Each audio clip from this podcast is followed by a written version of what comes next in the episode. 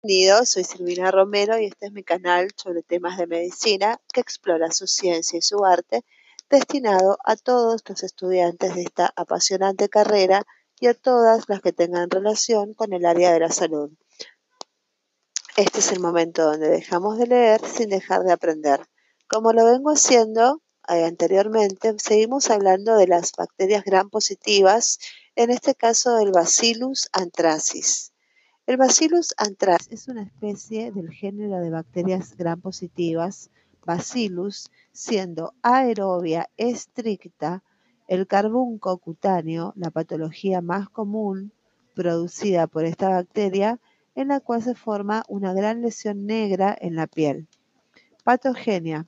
El carbunco es una zoonosis que afecta tanto a humanos como a animales, según la vía de infección se clasifica en tres tipos.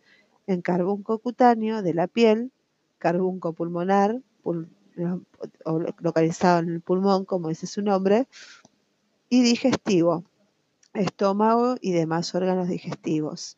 El carbunco, o anthrax en inglés, y también conocido como anthrax maligno o anthrax en español, aunque este último término es también sinónimo de forunculosis por Staphylococcus aureus, es una enfermedad contagiosa, aguda y grave que puede afectar a todos los homeotermos y entre ellos al hombre, causada por Bacillus anthracis, un bacilo gran positivo aerobio estricto esporogénico que se encuentra en el suelo.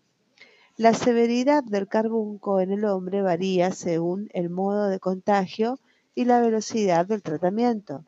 El carbunco cutáneo, la manifestación más común de la enfermedad, presenta una mortalidad baja.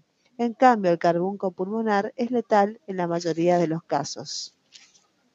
Bueno amigos, esto ha sido todo por el momento. Espero que les haya sido de utilidad como herramienta de estudio. Seguiremos hablando en bacterias, de bacterias gran positivas en los próximos episodios. Que tengan una excelente jornada.